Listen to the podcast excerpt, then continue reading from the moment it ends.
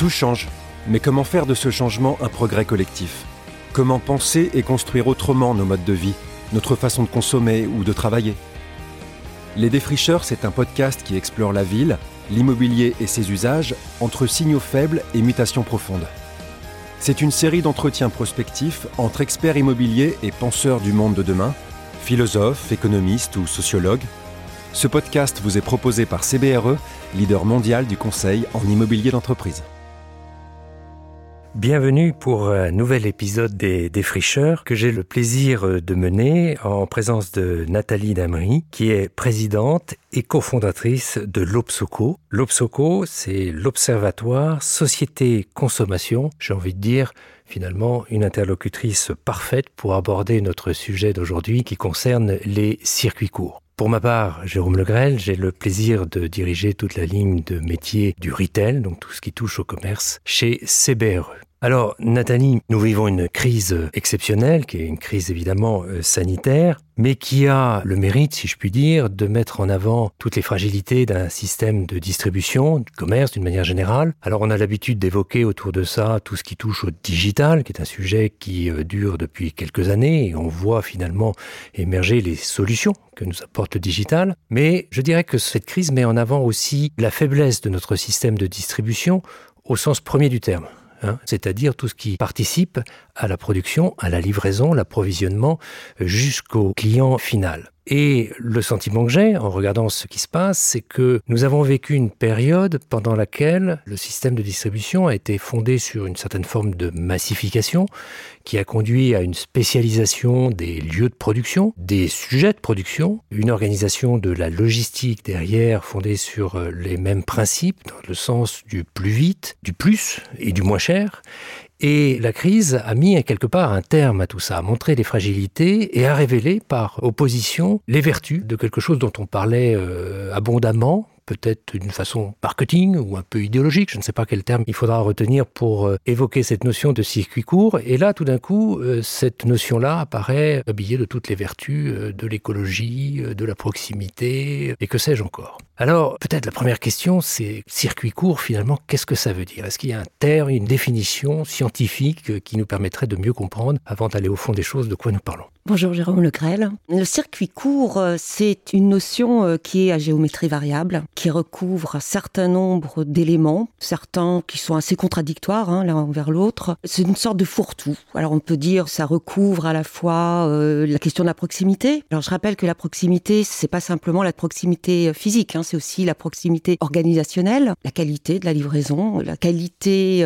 relationnelle, ce qu'on appelle la proximité relationnelle, qui compte beaucoup et qui est une dimension très importante hein, dans la dimension locale, la relation aux autres. Ça recouvre également, euh, pour certains, le bio. Alors ça, ça fait partie des choses qui sont euh, purement euh, une espèce d'imaginaire qui se construit. C'est à côté, donc c'est sans pesticides et donc c'est vertueux. Donc il y a un certain nombre de choses qui se mêlent dans cette question du local et ça révèle un imaginaire qui est assez foisonnant. Cet imaginaire, c'est très très important puisque l'imaginaire, c'est le nerf de la guerre du commerce. C'est en se faisant plaisir, en achetant des denrées ou des produits qui me font plaisir, qui me font rêver, qui correspondent à mon imaginaire et à mes valeurs, que je fais tourner la machine marchande, en quelque Et donc voilà, est apparue dans l'imaginaire des Français cette question de la consommation locale. Alors elle est apparue en plusieurs phases. Hein. Nous, on aime bien travailler sur des temps très longs et voir euh, comment se met en place euh, notamment ces imaginaires, comment ils se construisent. Si vous voulez, en gros, on a depuis les années 80 une rupture dans les familles avec le monde agricole.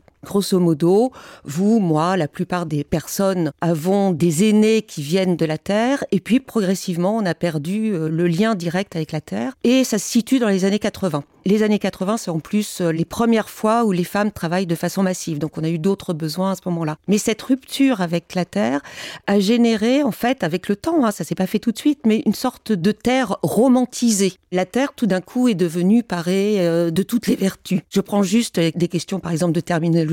Le paysan, avant les années 80, c'était vraiment celui qui n'avait pas compris grand-chose. Hein. Alors que l'agriculteur, c'était euh, la personne qui planifiait, qui gérait ses terres comme un bon chef d'entreprise et à partir des années 2000, ça s'est inversé. Le paysan, c'est le vertueux, l'agriculteur, c'est le pollueur. Et donc, on a comme ça tout un tas d'inversions du point de vue d'imaginaire et de valeurs qui font qu'il y a une appétence très importante à l'égard du local. Vous avez 85% des Français qui disent vouloir consommer local, mais que c'est important de consommer local. Les raisons, si vous voulez, on va les voir tout à l'heure, il y a des raisons économiques notamment. Et là, le local, c'est l'essentiel de l'alimentaire. Pour le non alimentaire, on a 76% de personnes qui disent vouloir consommer Made in France. Alors c'est du déclaratif, hein. le portefeuille ne suit toujours pas, et le consentement à payer plus cher non plus.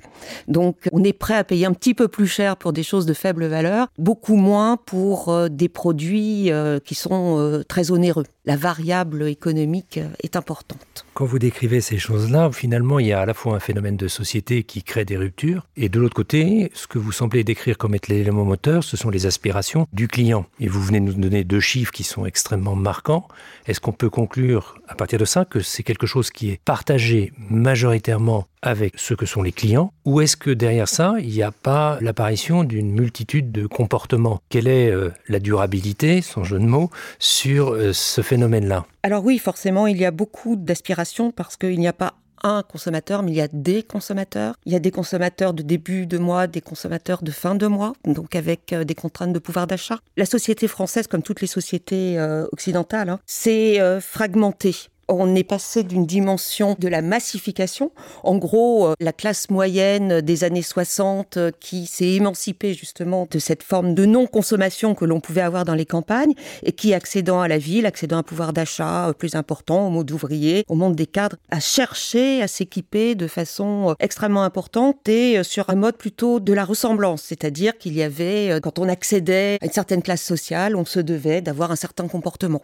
On faisait du tennis, on allait manger au restaurant, etc. Tout était extrêmement codé. Plus on s'est équipé matériellement, plus on a eu envie de se différencier. Et donc, on a eu une fragmentation extrêmement importante des désirs de consommation. Et cette fragmentation, on la retrouve dans la façon dont on va appréhender la grande distribution. La grande distribution, années 60, 70, 80, c'est le service public. Accès à toutes les denrées au même prix, quel que soit le lieu géographique. Il y a une forte appétence à la grande distribution avec cette dimension de tout sous le même toit. On se décale, on prend 20 ans euh, et on arrive dans les années 2010, euh, 2015. La notion de grande distribution est synonyme de euh, massification négative, standardisation, euh, trop plein, caddie qui déborde, gaspillage, etc. Et se crée tout un tas de magasins, de structures extrêmement fragmentées. C'est comme ça qu'on voit arriver sur le marché des grands frais, des frais d'ici, etc. Des formats qui sont dédiés à un type de denrées donc c'est la fragmentation, mais sur lequel on va mettre absolument tous les moyens pour séduire les consommateurs. C'est comme ça que dans l'alimentation, on a vu apparaître des magasins, soit qui coupent la dimension euh, alimentation et services, soit qui euh, se construisent sur le modèle des halles d'antan pour faire justement comme l'imaginaire de la campagne, etc., etc. C'est-à-dire qu'en fait, à envie fragmentée, besoin fragmenté des consommateurs, a répondu une distribution elle-même fragmentée et qui a un grand succès en ce moment.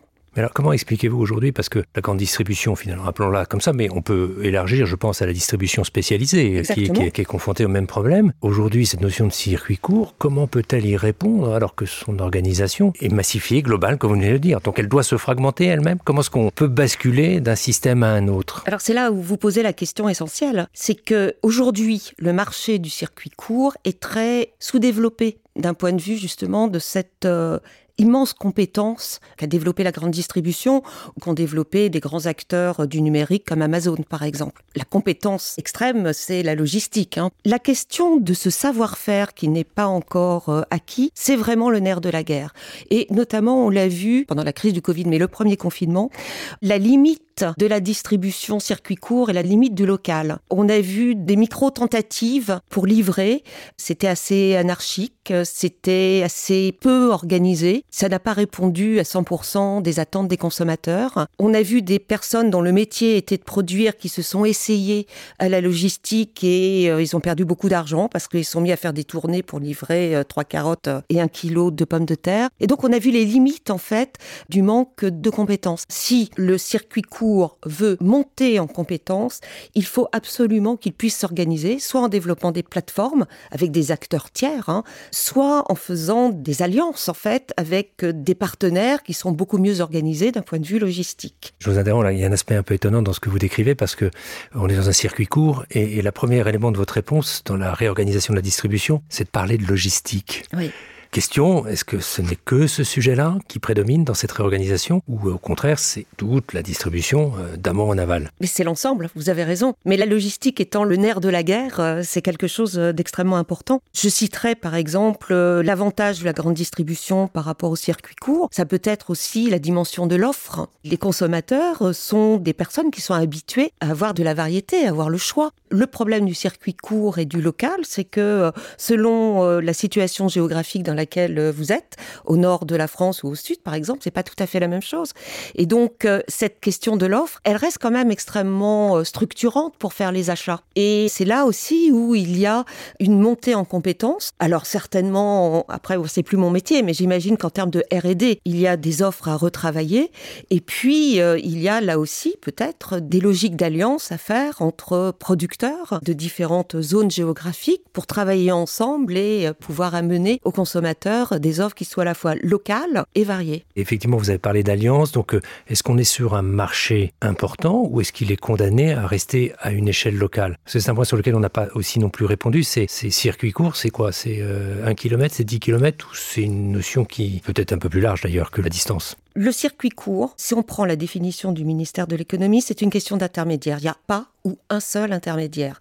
La question du transport, c'est plutôt des choses que l'on a vues avec les mouvements locavores, etc., 50 km, 20 km, 150 km, etc. C'est intéressant, mais c'est une définition qui a été abandonnée parce que différentes études ont montré que la question du transport n'était pas la question la plus polluante. Si vous produisez à un kilomètre des fraises ou des tomates sous serre, avec grosse euh, émission d'énergie pour les faire mûrir, évidemment, votre bilan environnemental, même si c'est un kilomètre, il est absolument catastrophique. Il faut peut-être mieux faire venir des tomates du sud de la France euh, qui ont poussé sans addition de dépenses de CO2. On retient cette question d'intermédiaire. Et c'est là où je reprends votre question pour y répondre, c'est que cette question d'intermédiaire, elle est intéressante notamment pour développer des marchés qui sinon resteraient relativement peu développé ou cantonné à, euh, disons, un peu comme le marché euh, du direct producteur est cantonné à un ensemble de euh, personnes. Alors ça peut être un ensemble de nombreuses personnes, hein, mais ça fait pas un marché au sens économique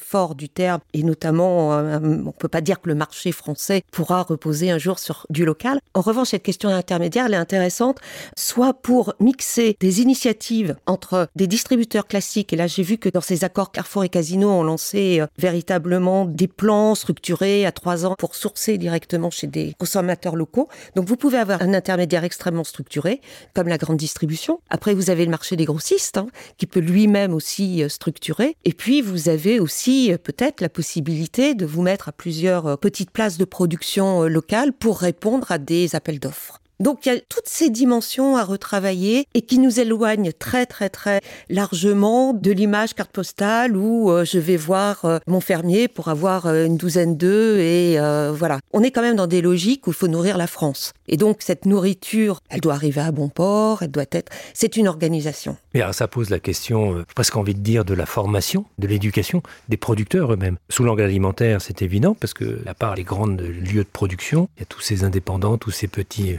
à l'image des petits commerçants, des petits producteurs. Comment est-ce possible aujourd'hui et comment les accompagner? Et ça, ça m'amène derrière la question, est-ce qu'il y a derrière un enjeu politique? Quelle est la vision finalement que peut avoir un gouvernement à travers des circuits courts? Est-ce que ça représente quelque chose qui a du sens ou pas? Oui, le circuit court est aimé des politiques pour tout un tas de raisons, parce que ça permet de parler du local, ça permet de montrer qu'on est proche de la production, qu'on est proche des personnes. Donc il y a un enjeu de compréhension des Français via ce discours, et il est vraiment très très soutenu, que ce soit au Sénat ou euh, à la Chambre des députés. On a une très très grande euh, appétence sur la question du circuit court et du local, et on a très généralement une certaine, euh, disons, défiance ou discours critique à l'égard de la grande distribution où on prend la caissière comme étant la nouvelle figure du mal ouvrier. Ça, c'est la première raison. Il y a une question de sensibilité euh, que l'on tient à exprimer vis-à-vis des Français. La deuxième raison qui me semble beaucoup plus intéressante, c'est la question de l'autonomie alimentaire. On a vu en tout début du Covid à quel point on était démunis d'un point de vue euh, autonomie sur un certain nombre de biens essentiels que sont la nourriture, les médicaments et sur lesquels euh, il s'agit d'engager une réflexion qui par ailleurs avait déjà été engagée avant mais pas forcément pour des questions de pandémie, une réelle réflexion sur la question de l'autonomie. Alors ça peut être pour des raisons de crash informatique, ça peut être pour des raisons de catastrophes naturelles, ça peut être pour des raisons d'attentats, mais les territoires se sont saisis de ces questions pour réfléchir sur l'autonomie, ce qu'on appelle les ceintures vertes, hein, sur la possibilité de nourrir les villes et puis les deuxième et les troisièmes couronnes, qui sont euh, d'une euh, densité euh, variable, mais qui sont assez démunies en termes de terres cultivables. D'où un certain nombre de projets qui voient le jour, qui s'arrêtent, etc., de construction. Je pense notamment à Europa City dans le nord de la France, qui a été arrêté pour des questions ouvertement politiques. Donc on a comme ça des territoires qui s'intéressent fortement à cette autonomie. Vous avez des réflexions sur euh, les fermes urbaines, des réflexions euh, qui vont assez loin hein, sur des projets d'hydroponie, des projets euh, où l'enjeu c'est de pouvoir nourrir notamment en produits frais la population pendant un ou deux mois, le temps qu'on puisse mettre en œuvre d'autres solutions. Phénomène de société, phénomène politique, j'ai presque envie de dire géopolitique. Euh, c'est totalement géopolitique. Géopolitique, donc qui viennent impacter donc le système de distribution et vous évoquez donc ferme urbaine et autres. Donc l'urbanisme est aussi euh, impacté par ces éléments-là. Il va devoir s'adapter d'une manière ou d'une autre? L'urbanisme est acteur. Le tissu euh, urbain français est en train d'évoluer. Hein, même si on, a encore beaucoup beaucoup de terres agricoles en France, c'est très impacté par l'évolution des attentes liées à la crise sanitaire. On a envie, les Français ont envie de vivre dans des maisons la maison, c'est aussi l'autonomie, c'est le petit jardin dans lequel éventuellement on pourra cultiver euh, des choses. C'est euh, le rêve de jardin partagé, de respirer, de pouvoir euh, sortir sans être impacté par des questions de pollution. Il y a nécessairement, ou il faudrait qu'il y ait nécessairement, un accompagnement de ces questions de nourriture, de ces questions d'autonomie en fonction des différents projets de construction de l'habitat. Il y a des vraies, vraies réflexions sur l'urbain comme acteur lui-même de circuit local et de production. Je vais être un peu peut-être naïf et provoquant à la fois. On a le sentiment que ces projets-là sont des projets un petit peu marketing parce qu'une ferme urbaine à Paris ou quelques ruches sur les toits, ça nourrit pas la population parisienne. C'est vrai. Euh, mm. Mais c'est parce que vous avez une vision euh, qui n'est pas industrialisée de la chose. Hein. Et c'est vrai qu'en termes de marketing, en termes de... Quand on regarde un petit peu dans les médias, on a l'image euh, extrêmement gentille d'individus allant arroser avec leur petit arrosoir en plastique euh, trois plantes. En réalité, derrière, il y a des investissements absolument considérables. Hein. Ce sont des projets industriels massifs pour avoir une production liée notamment à l'hydroponie. Ce sont des vastes chantiers. Ça coûte très très cher. C'est vraiment une organisation avec de l'entretien. On est loin de l'image quasiment bucolique de la ville à la campagne. Hein. On va rentrer dans quelque chose d'extrêmement industrialisé. Encore une fois, il y a la réalité de nourrir à peu près 70 millions de Français. Donc euh, il faut bien à un moment donné euh, avoir l'outil productif euh, qui répond à ces attentes. Alors qui peut mener ça? Parce que dans les projets que vous venez d'évoquer, on a plutôt affaire à des startups hein, qui démarrent, portés par des fonds, parce qu'il y a effectivement toutes ces perspectives qu'on voit bien, romantiques, pour reprendre votre expression.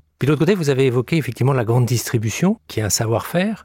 Et qui peut être partie prenante. Et qui peut être partie prenante. Comment est-ce que vous voyez les choses? La grande distribution peut être partie prenante et euh, l'industrie agroalimentaire puisqu'il s'agit pour les industriels, pour certains, de réfléchir à d'autres formes de production. Produire sur un toit euh, n'est pas tout à fait la même chose que produire euh, dans la terre, et donc il y a forcément une approche R&D, et puis il y a un investissement financier hein, qui est fait.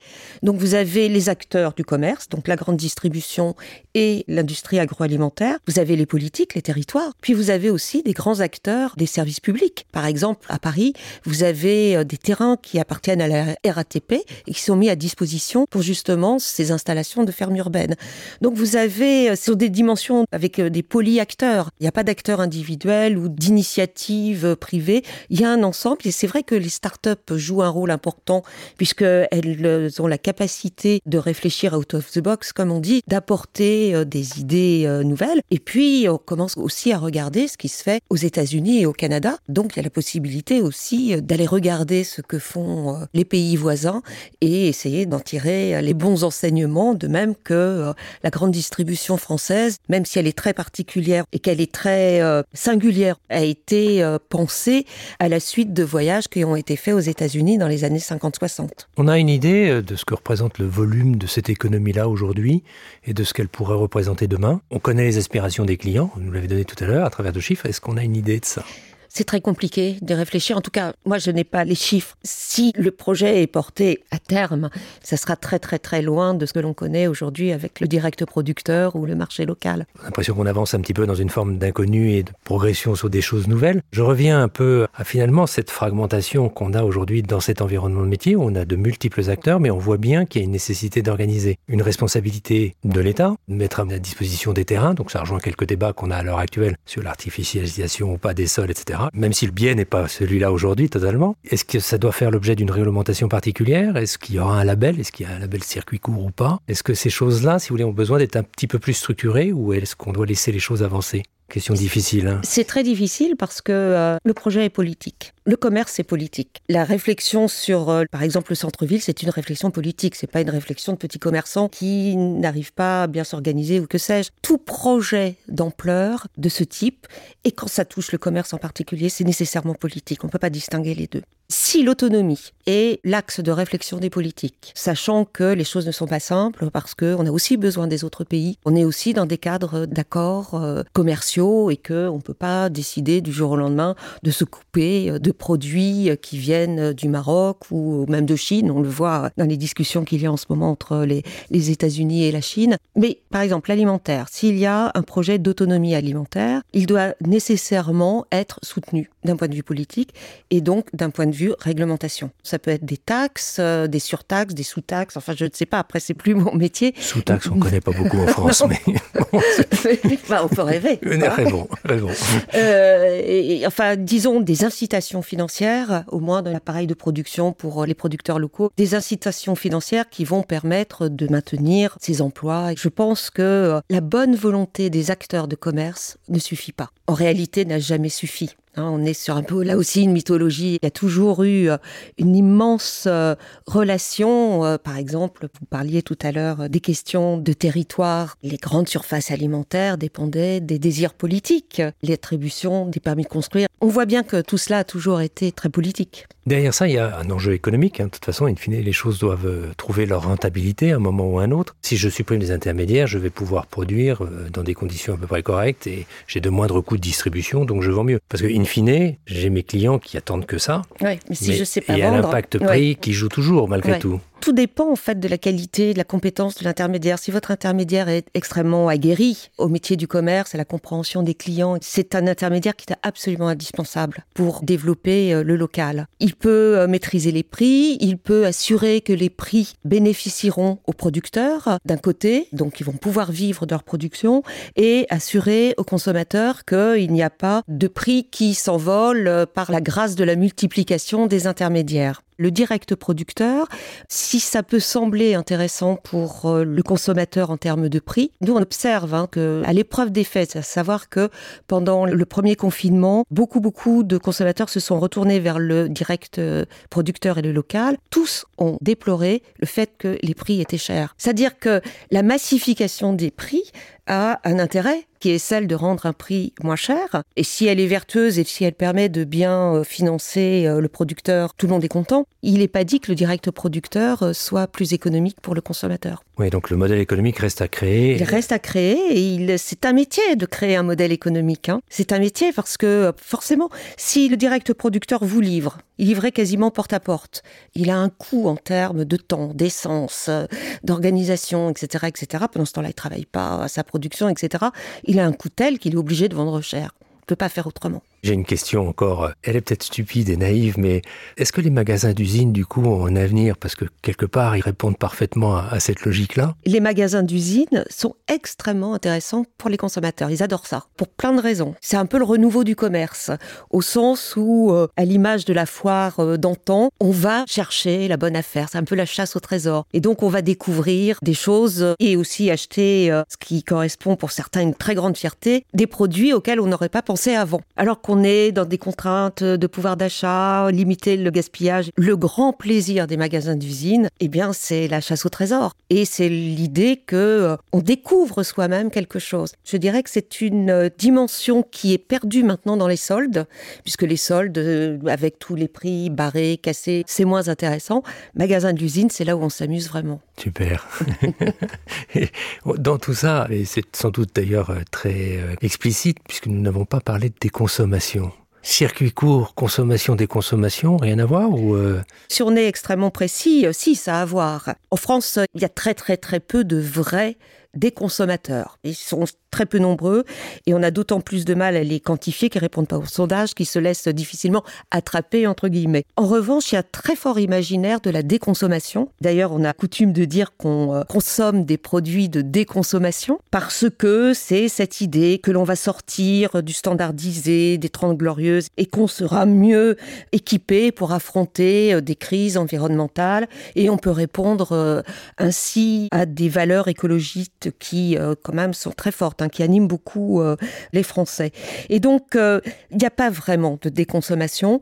En revanche, il y a une inflexion sur cette idée de consommer moins mais mieux, même si cette inflexion, on l'a vu avec le Covid, est un peu effritée et que, à l'épreuve des faits, vous avez un nombre plus important qu'avant, avant la crise sanitaire, de gens qui disent je voudrais consommer autant qu'avant. C'est-à-dire que c'est des mouvements de balancier qui correspondent aussi à de l'offre. Quand il y a beaucoup d'offres, finalement, l'appétence, le désir est un peu moins élevé. Et puis, quand on touche du doigt ce que peut être une contrainte, on rêve à nouveau d'un pays de cocagne où on avait tout et où euh, il n'y avait aucune contrainte.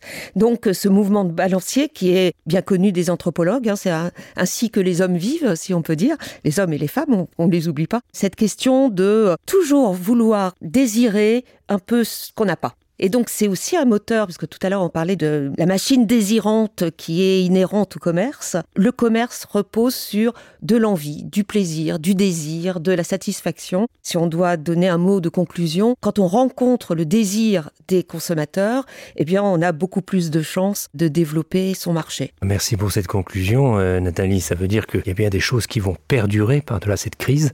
Et, voilà. Et finalement, ça reste fondamentalement humain et attaché à l'homme et aux femmes. Quel que soit euh, les circuits. Le vrai métier, c'est le métier du commerce.